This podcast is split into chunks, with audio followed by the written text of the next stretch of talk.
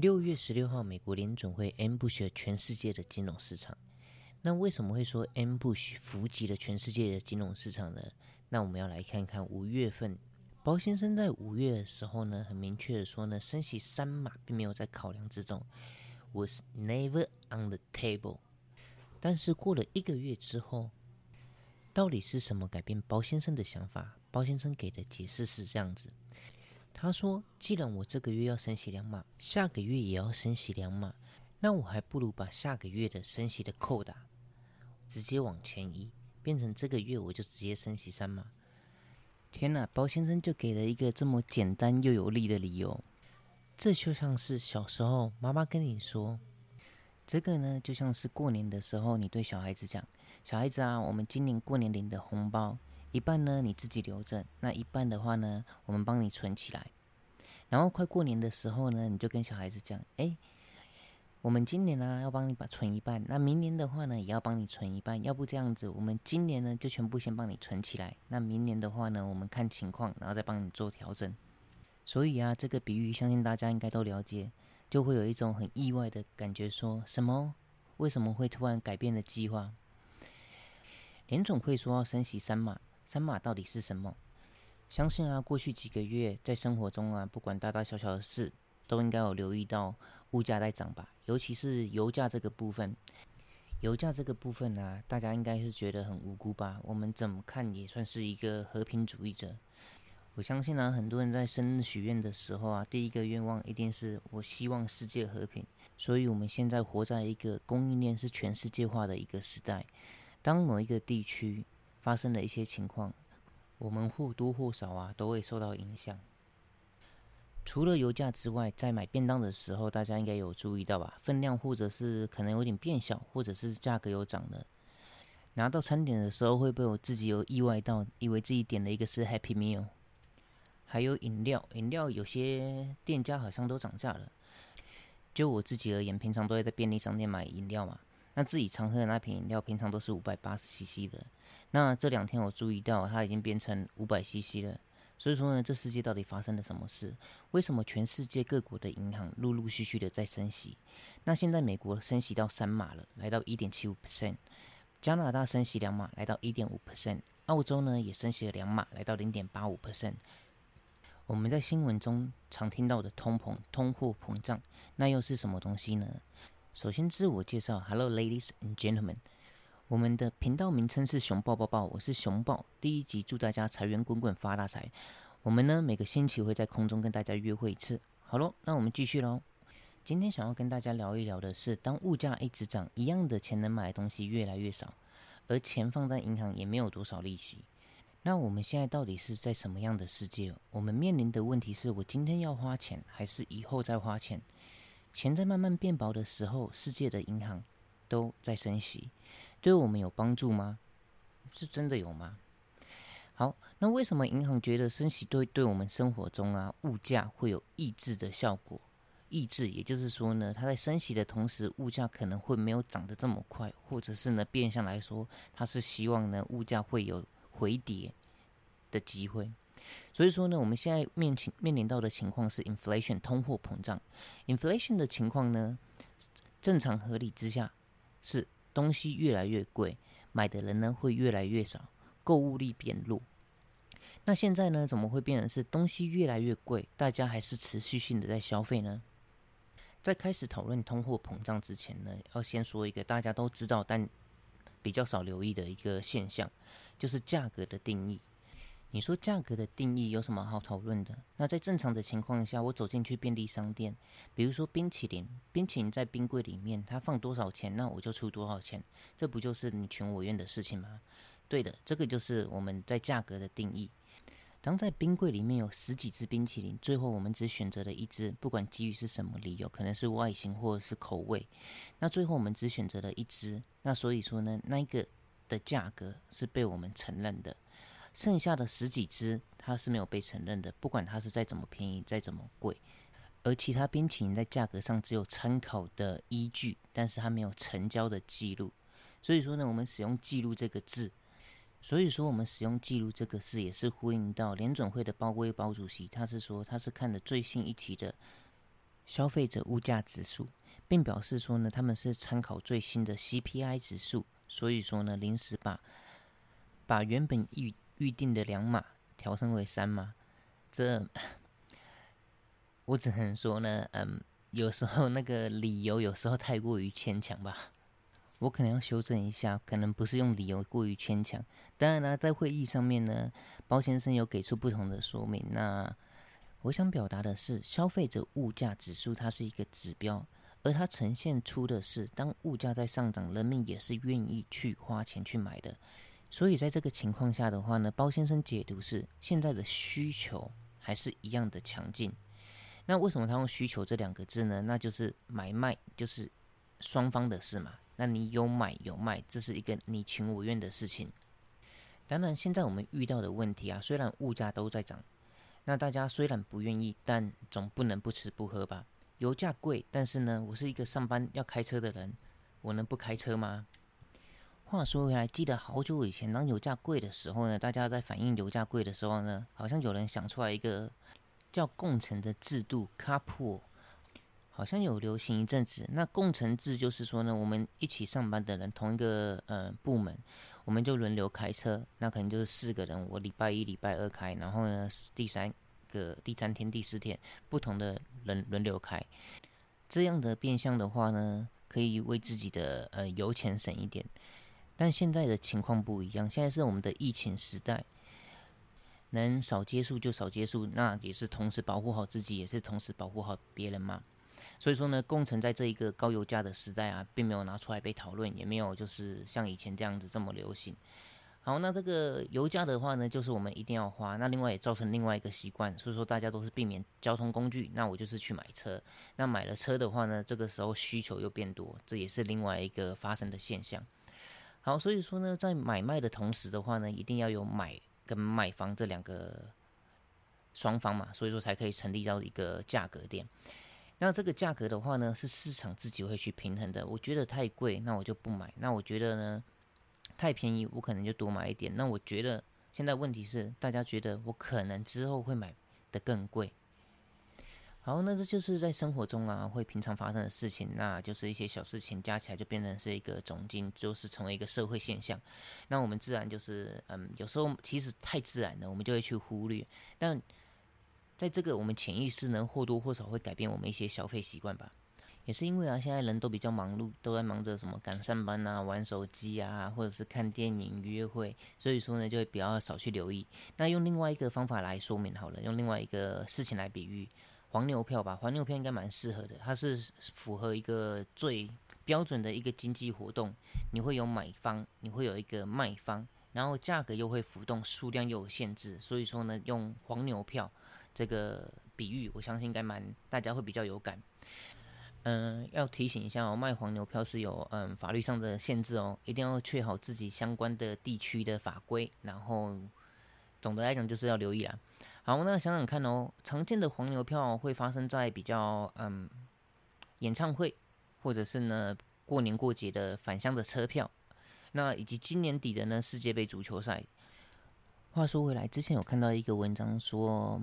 每四年的世界杯足球赛在开打的时候，从系列赛一路打打到总冠军，那股市的交易量会变少。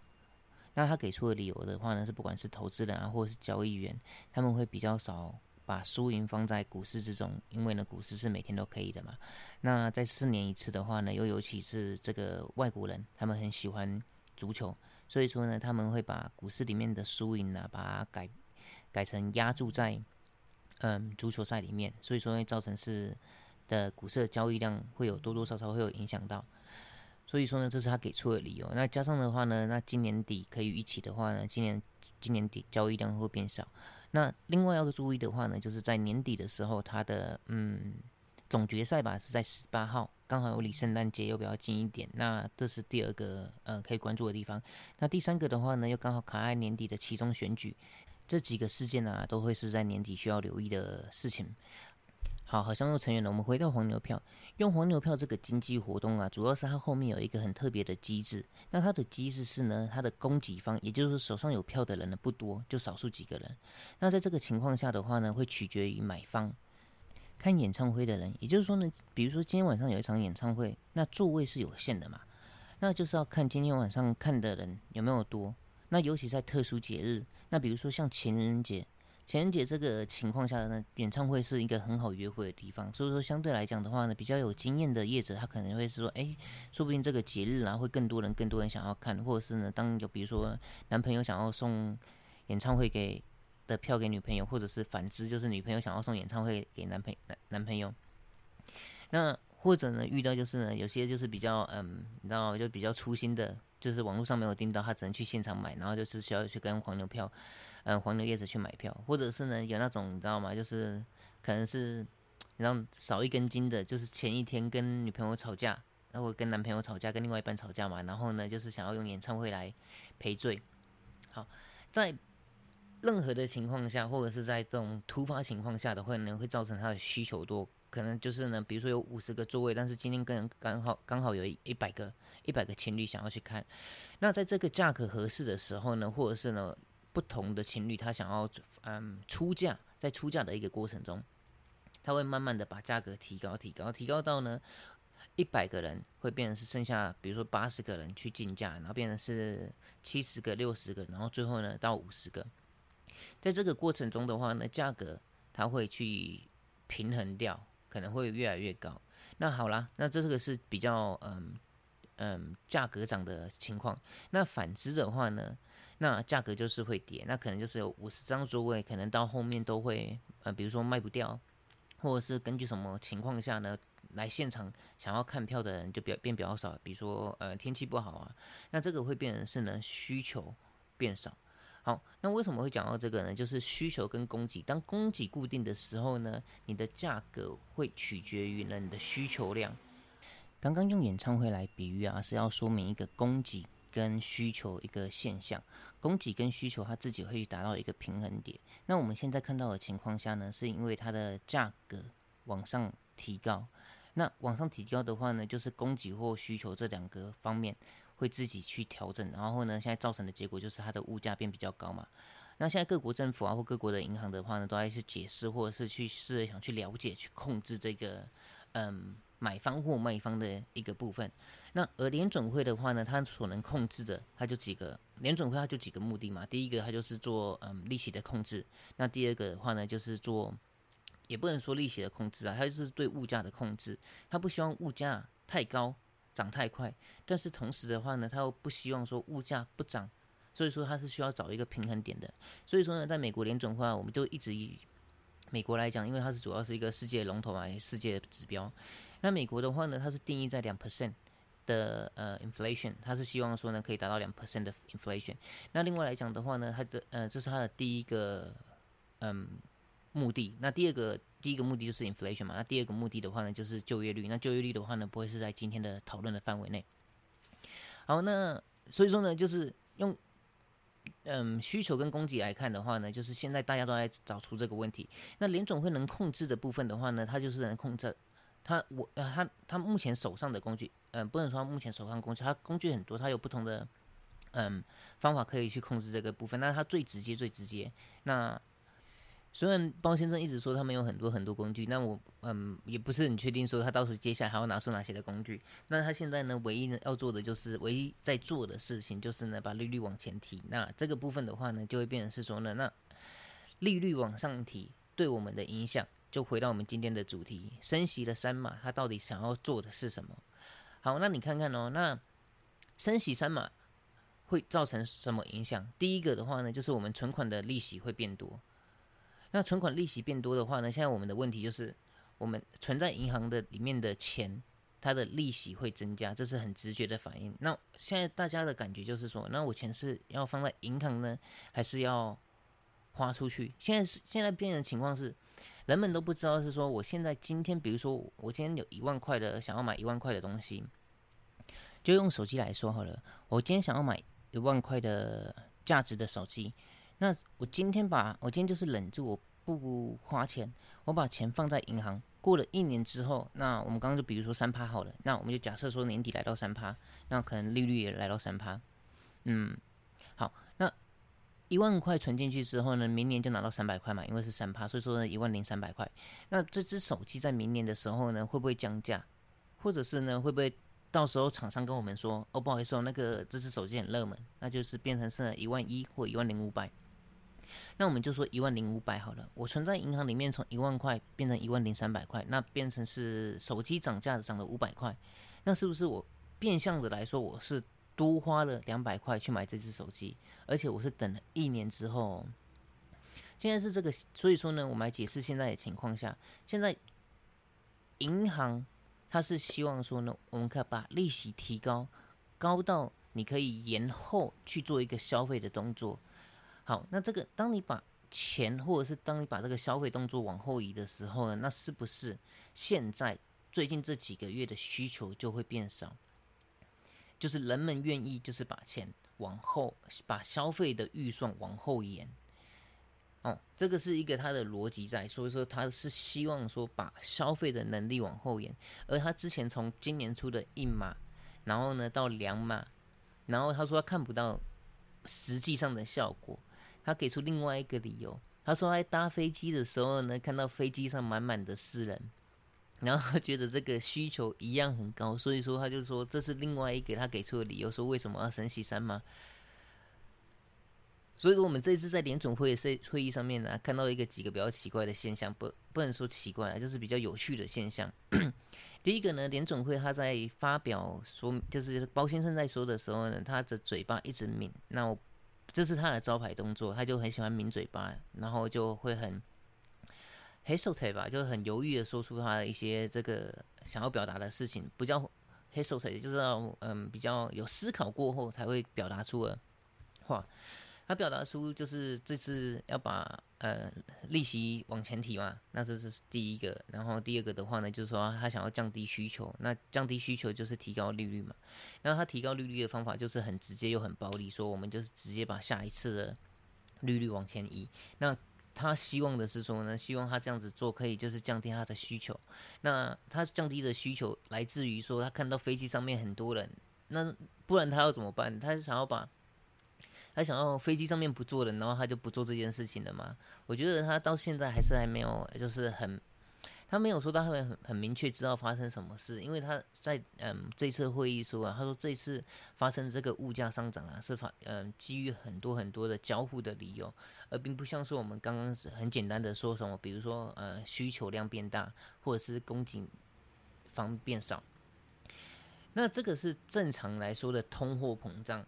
通货膨胀是说呢，它最核心的意思是说，物价往上涨，你的需求会变少，所以说呢，它会是有一个递减的效果。比如说呢，你从一百块到一百一十块，你可能买的人呢比少一点点，那你从一百一少到呃升到一百二，那你的人的降的速度会快一点。那他是说现在的情况呢，并没有。并不是哦，我从一百块涨到一百一、一百二，我的需求人数并没有降的这么多，它不是呈一个曲线性的下降，而是呢，几乎它是没有感受到真正的作用。那也就是说，在涨价的过程中，并没有符合他预期想要达到的效果，或者是呢，他现在已经六月了嘛，过去五个月他真正能在做的事情，他并没有达到他想要做的，因为。他说情况变得很复杂，问题是复杂到什么程度？他就是很简单的说，好，那我就一直升息，我需要升息到看到真正的效果。所以说呢，现在，而且他给出另外一个理由，啊，另外一个理由更好，更嗯更简单。他说市场上已经在年底已经预期，预期到二点七五到三 percent 的这个利率了。你看这句话，它有一个深深的伏笔吧？我不确定他是不是到。也不可能呐。那有没有这种机会？他在下一次就直接好，现在是一点七五趴嘛，一点七五 percent。那我直接下个会期，我直接到达我们要预期的二点五七个二点七五 percent。那也就是说，这中间差了四嘛，他会不会下个会议就硬生生把这四嘛直接搭上去？嗯，我们不一定，但应该很难呐，很难很难。但是你看看哦，连。包先生说，他之前，他之前说三码不会是一个考量之之中，有就是说三码 was never on the table。那这个情况下，他又他又这次出来说，他这个情况是很很少见的，所以说变成是联准会他包先生他说的话，并不能以前呢以前。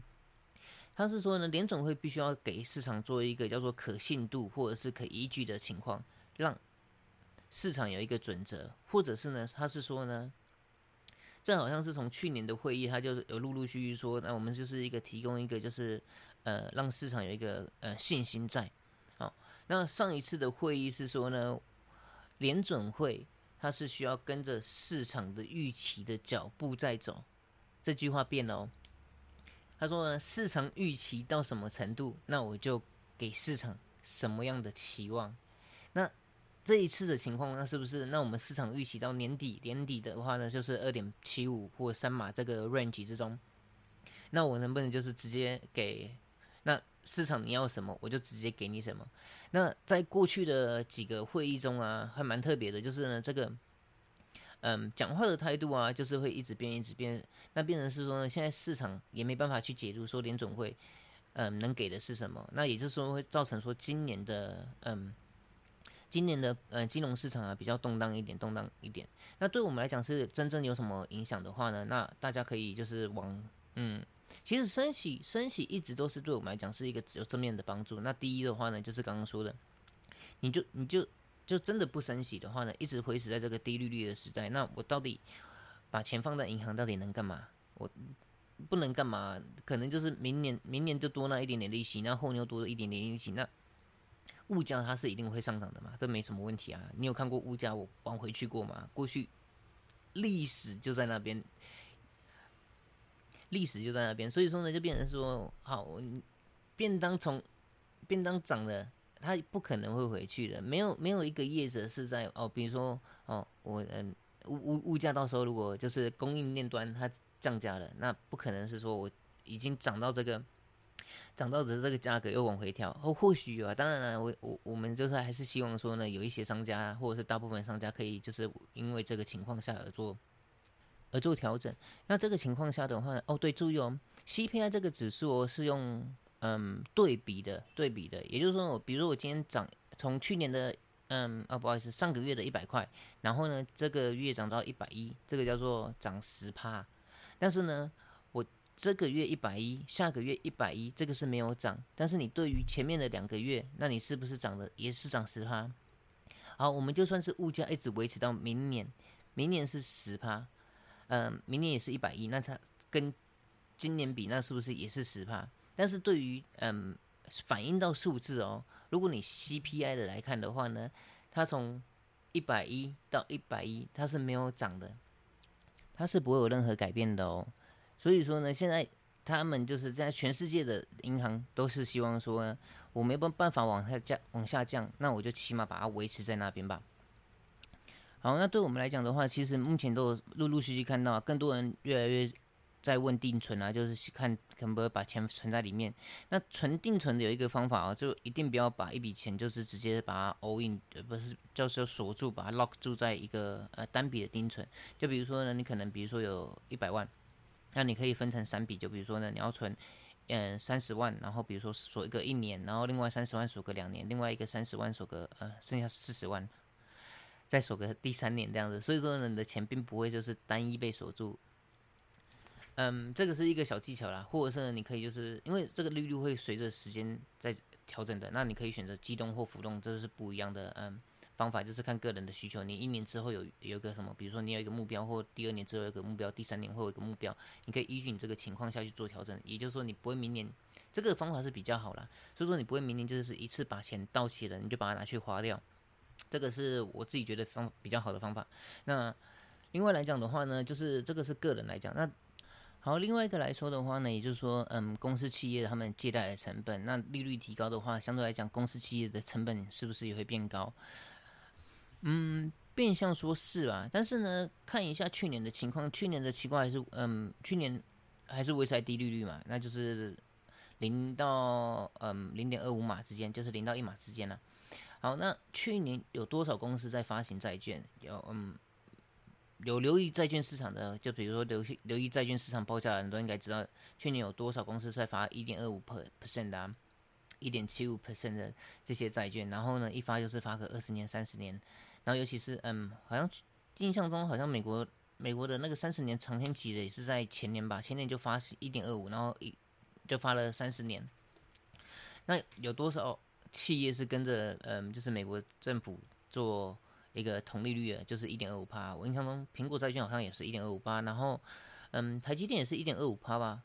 当然，我们也不是说在嗯这个前两年的低利率时代啊，所有公司都有办法发行债券。那在有办法发行这些债券的公司，不管是嗯投资等级的或非投资等级的，相对来讲会比平常或者是在那之前能筹借资金的嗯成本都会比较低一点的。所以说，在升息的情况下，对个人或对金融啊，这个是嗯，目前所影响的话呢，一定会有多多少少会有影响。那只是影响的程度呢，能不能到嗯。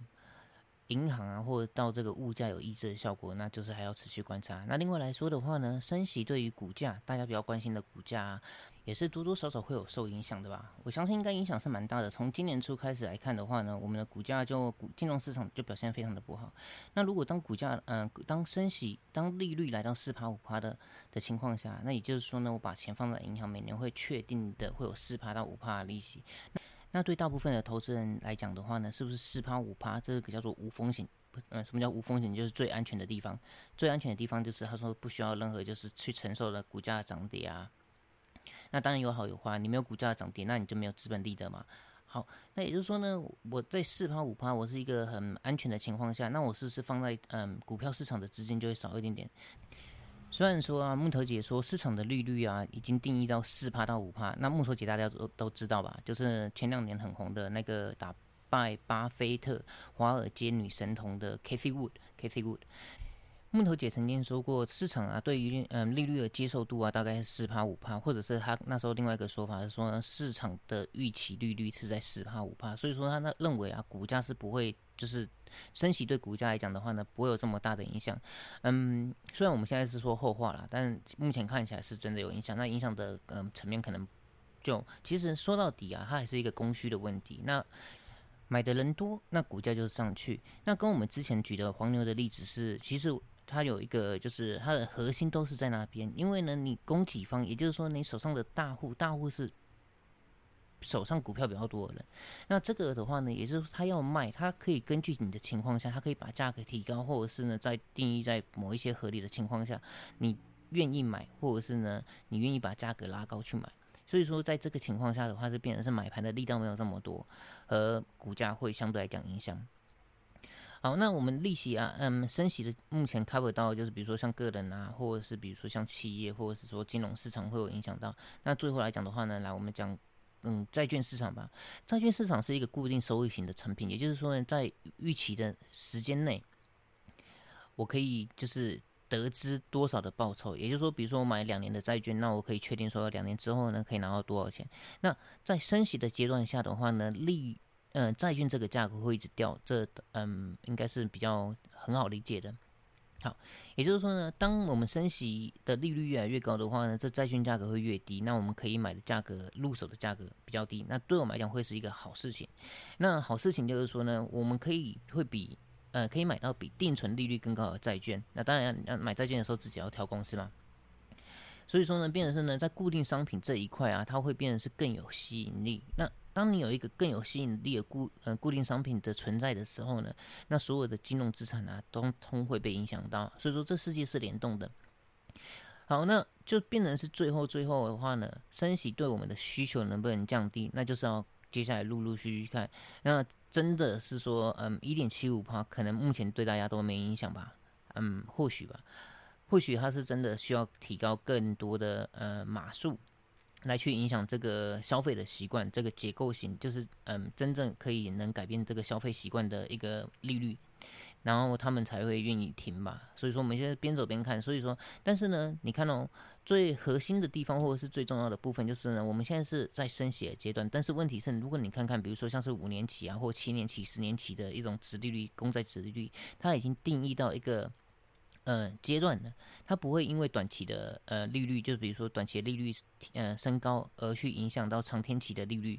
所以说呢，就是一定要去注意到这一点，就是说呢，我们现在就是包威尔之前有提到的说呢，他们现在在做是回应市场的预期。好，也就是说呢，市场预期的话呢，就是五年后利率会到一个程度，那它就是慢慢陆陆续续升级，升级到一个呃五年的。那比较常看的会是看两年的嘛？那他就是说呢，预计两年内，比如说可能两年会到三点五趴，那他就是呢慢慢的升，升到在嗯三年两两年之后呢，它会升到三点五帕。那所以说呢，并不会是说呢升息这个阶段对债券的影响。嗯，会有很嗯，它是直接的，但是呢，你要看你手上的债券的年限。比如说呢，你买五年期的债券，就比如说你可能买五年后到期的债券，那你就是去看五年期的嗯公债值利率对它的价格会比较有影响，或者是你买长天期的十年的。那当然了，在在前两年的话呢，很多人都是买到三十年的嗯长天期的利率啊，那嗯应该有下车的机会啊。那没有下车的机会的话，那就比较可能就是还需要再等待一下子。好，我们第一集的内容啊，就主要是以通膨跟大家分享，然后呢，去用嗯供给需求来解释目前的现象。当然呢，这个目前的现象并没有说可以这么简单的可以解释。那我们现在真正面临到啊，或者是呢，大家在普遍的认知是叫做停滞性通膨。那停滞性通膨的话呢，有机会再跟大家分享啊。那夏天到了，嗯，我们已经快进入七月了。那最近天气真的蛮热的。好，那大家大家一定要注意一下，多喝水啊，然后呢，多注意一下防晒啊。那嗯，如果头晕晕呢，就一定是中暑啊。那 不会是股票太绿啊，那应该是你真的中暑了。好，那我们第一集跟大家分享的内容就到这边喽。那我是熊豹，我们下次见，See you later, alligator. Bye.